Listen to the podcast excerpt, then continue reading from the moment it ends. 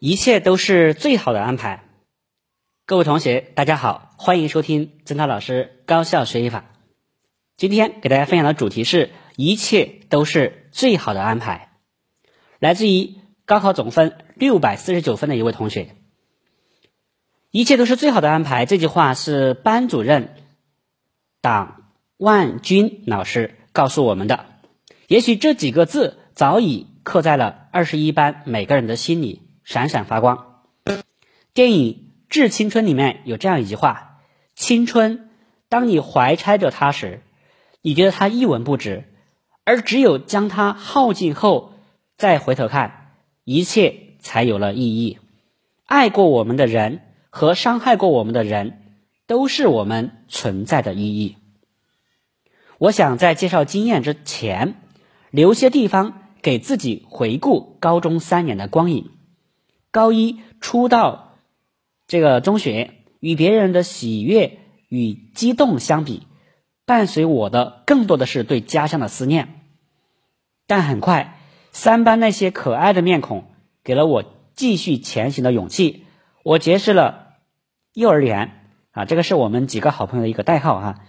五个人来自五个不同的地方，却同样的可爱、体贴、善良，因为他们。高一成了我三年中欢笑最多的一年，很快就迎来了第一次重要的抉择：学文还是学理？我知道很多同学即将面对或正在面对这样的问题。关于这个问题，我想说几点：第一，高中每一次重大的决定都是一个家庭的决定，也就是说，学弟学妹们不妨。听听家长的意见，但是你自己的意愿要占到百分之八十，毕竟这是你自己的人生。第二，不要单单的就成绩优劣去衡量你各科的强弱。我个人认为，兴趣才是最重要的，也就是说，你到底喜欢什么是最关键的。第三，作为一名文科生，我想为文科平反。很多同学在选择文科时会有很多的顾虑，文科学习枯燥，将来就业面窄等等。但其实一中的文科师资力量是很强的，更多的师资去培养少部分的人，精英就是这样诞生的。进入高二，我的成绩基本上稳定在年级前十，但我深知这样的成绩。离自己的梦想还很遥远。高二对于我来说是很纠结的一年，我似乎把重心从学习转到了友谊、朋友的身边，更多的重视和在乎反而导致了更多的矛盾。作为一个过来人，我想告诉学弟学妹们，高二是很重要的一年，高考的许多考点都为。在高二涉及，而且高二的活动会比较多，学习时间比较少，很多同学容易学不扎实。我能告诉大家的就是抓住每一分钟去充实自己。另外，不要让自己陷入任何烦恼中，单纯的学习，单纯的玩儿，这就够了。很快，我跌跌撞撞的。进了高三，搬进了高三的教室，换了高三的食堂，换了高三的班主任。这一切似乎还没有办法让自己进入高考备战的状态，但我庆幸遇见了这样的班主任、党叔，开的每一节班会和我们的每一次谈话，都让我们清醒的意识到我们高三了。墙上挂满了。只要学不死，就往死里学。高三不拼算白活的豪言壮语，拼就成了二十一班的班魂。我们比别人更刻苦，比别人更踏实，所以二十一班的成绩一直在六个班中稳居第一。不知从何时开始，我的小宇宙也开始旋转起来。我在书桌上写下了“北大两个字。那一刻，无尽的喜悦从心底涌来。我从未如此清晰的看到过自己的梦想。但好景不长，我又开始了情绪波动，甚至在家休息了两天。我永远也忘不了那几天党叔对我说的每一句话，是他教我振作了起来。那一个月以后，我才算是真正的进入了备战状态。说了这么多，也算是对高中生活的一种怀念吧。接下来，我想跟学弟学妹们谈谈我的各科学习方法和学习经验。语文，我一直认为语文的学习在于平时的积累。在这里，我就跟大家分享一下，总结一下经验吧。高三，我有一个很厚的芬兰笔记本，当然，我自认为是记得最好的一本。第一难是文言文，高三每复习一篇文言文。我都会把重点的通假字、虚词、实词、文学常识标出来。等课内文言文复习完后，我会做很多课外的文言文，然后老师每讲一篇就总结一篇。尤其是要注意重点的实词，因为高考中虚词考察课内偏多，而句子翻译题的实词有的就是课外的。所以文言文的学习，一是课内课外两手抓，二是坚持积累，三是及时翻看笔记。第二栏是字词，所以文言文的学习，一是课内课外两手抓，二是坚持积累，三是及时翻看笔记。第二栏是字词，每个人都有自己的习惯。我的字词积累是按照音序来的，这样比较好找。要勤翻字典，勤做笔记，但一定不要出现一个词语记很多次的现象。这就要求大家及时复习。第三栏是诗歌鉴赏，其实诗歌鉴赏和阅读在总结方面有很多相近的部分。这两大块儿既是得分点，也是失分点。简而言之，就是拉开差距的地方。老师到后期或在平时就会讲很多答题思路、答题框架，像作用题、赏析题之类的。这些思路框架是必须要记住的。但是天津高考越来越轻套路重内容，也就是说，更多的是考。理解特殊性，而不是框架普遍性。所以笔记上除了老师给你的框架，还要有你自己做完题的收获，你自己挖掘到的这类题的规律，这道题值得玩味的地方。第四难是阅读，类似于诗歌要有套路和经典题的分析，然后就是按照不同的文体进行总结。主要有小说和散文。第五栏是作文，写作文能挖掘自己的风格是最好的，不能形成自己的风格，模板是一定要有的。作文积累比较重要的就是作文素材，积累素材也要分类。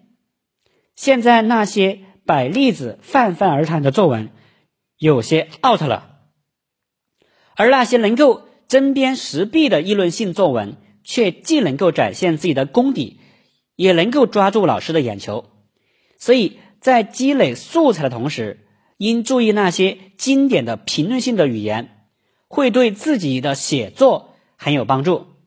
剩下的就是一些细碎的知识点了，像词语辨析、成语、病句、文学常识、语言应用等等。考察这类知识的题目，在答题时。自我发挥的空间不大，更要求同学们听老师的话，按老师的要求做，不折不扣的完成。数学，说实话，我喜欢数学。也许学弟学妹们有很多人认为数学成绩得不到提高而担忧苦恼，觉得自己做题的智商不够。其实高考试验中只有很少一部分是难题，大部分是中档题。高考数学主要是针对大家对知识点的运用能力、细心程度、计算能力和心态。对于数学学习，我想从四个方面来说。第一，错题本，错题本一定要有，不仅要有，而且每一道题都必须堪称经典。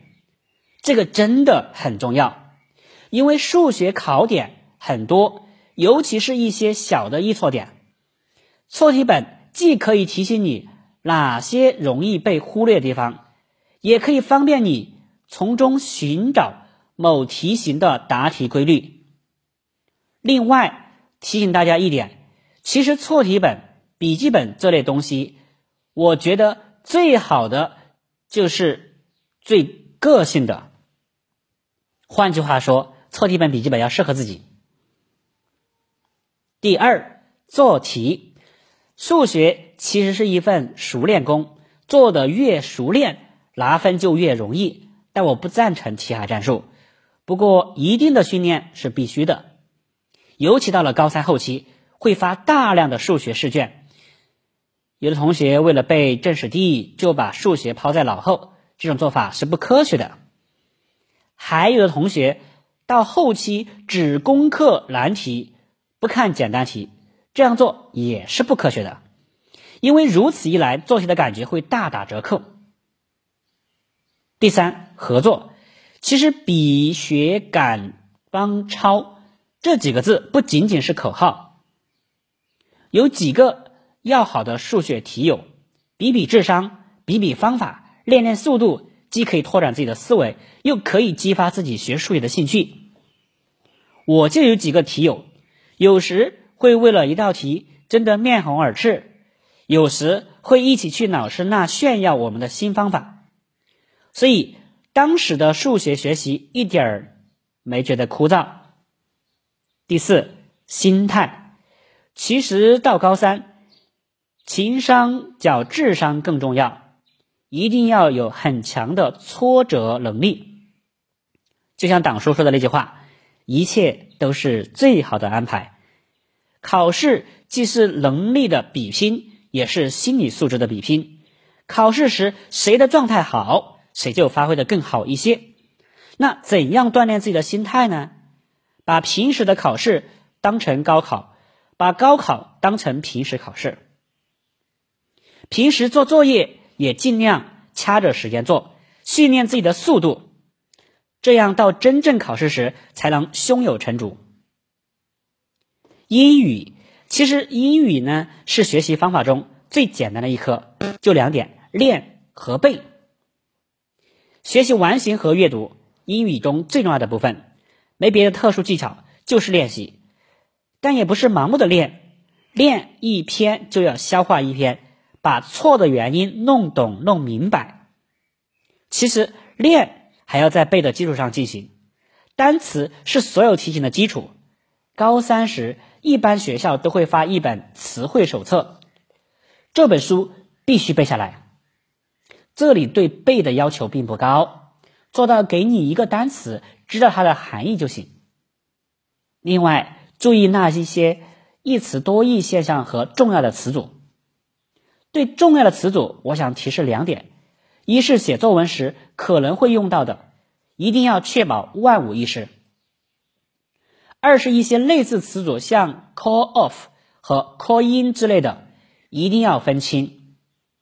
还有语法，有的同学英语底子薄，语法一直不过关，我建议一开始学就要把它弄明白，基础题保证会做。因为在后期复习语法时，速度会很快，没有时间再细细研究理解。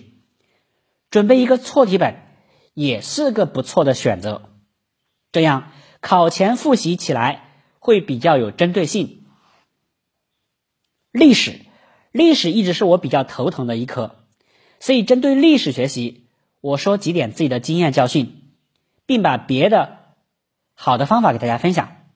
第一，历史。是一门对时间概念要求很高的学科。如果把各大事件的时间、每个时期的特征清楚，就能够应对很大一部分题了。第二，历史课本是基础，所以一定要把课本背熟，历史纵横之类的小字也要看。第三，要做题，历史题比较灵活，对答题方向要求比较高，写一堆废话不如写几个关键词的得分高，就是这个道理。所以研究高考题。把握答题方向还是很重要的。当然，高一高二的同学还是不要过早接触高考题，跟着老师的步骤走是最明智的。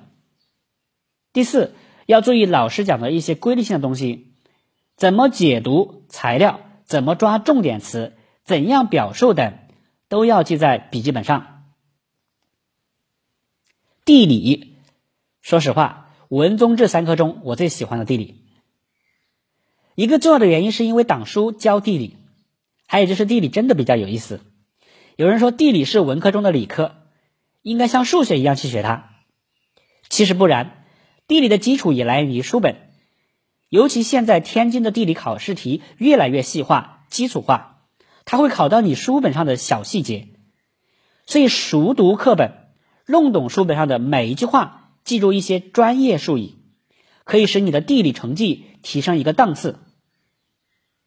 然后就是做题，地理我有两个总结本，一个是记录平时做错的选择题和大题里比较有感触的答题思路和表述，另外一个是最后系统复习时自己总结的，把类似的知识点归到一起的本子。到后期时，老师会给你答题模板。最低要求就是把它给背下来，这真的是最低要求了。再高一点的要求就是会灵活运用这些套路。我个人认为，最好的方法就是自己先在平时进行总结，找出一些答题模板，然后结合老师给你的，看你有没有空缺，编织一条属于自己的知识网，这才是最灵活、最全面的。地理学习还有一个比较重要的点。就是看地图，党书一开始要求我们每天看五分钟地图，然后是十分钟，后来教室后面挂了个大地图，我们班总会有人到后面去看。地图是做题的基础，高考不会考你做对的题，呃，高考不会考你做过的题，它会考你一个不熟悉的地方，需要调动你对地图的记忆、识别能力、定位。定域等等，找特点，确定答题模板，其实就这么简单。我知道一开始会很难，甚至中间会出现瓶颈期，这都很正常。能够看到自己的问题所在，抓紧弥补就行了。政治，政治是我觉得很稳的学科，也没有因为它烦恼过。有人说文科就是背。我认为历史地理更多的是理解的东西，政治是很多背的篇幅，但也不是死记硬背。总而言之，就像党书开学时跟我们所说的，文科靠的是悟性。政治这几本书，我每一本都背了不下十遍，这不是我用功，这是每一个高三党都必须做到的。我到高三有一个政治笔记本。是高一高二的一个词汇的汇总，呃，应该是一个汇总吧，哈，也是高三新思路的添加，分成经经济、政治、文化、哲学四块，积累到一定一些经典的经典的题，一些分析思路，一些解读材料的方法，一些重点词的含义。我想说，如果你选择了文科，如果你追求卓越。你就必须付出汗水。我有一个同学说过，当你以后回首高三这段路程而被自己感动到落泪时，高三可以说无悔。关于学习方法就说到这里吧，有些只是我的个人见解。总之，大家还是要去寻找适合自己的学习方法和学习习惯。我怀念曾经的战场，那没有硝烟的战场。学弟学位呃学妹们，你们将踏入这场战场，请不要恐慌，享受它的魅力吧。也许你再也不会像高三那样拼命了。三年的准备，日日夜夜的奋战，都是为了高考那几天的发挥。走进考场，就该相信自己是最棒的。在这个光怪陆离的人间，没有谁可以将日子过得如行云流水。但我始终相信，走过平湖烟雨，岁月长河，那些历尽劫数、尝遍百味的人生。会更加生动而干净。时间永远是旁观者，所有的过程和结果都需要我们自己承担，一切都是最好的安排。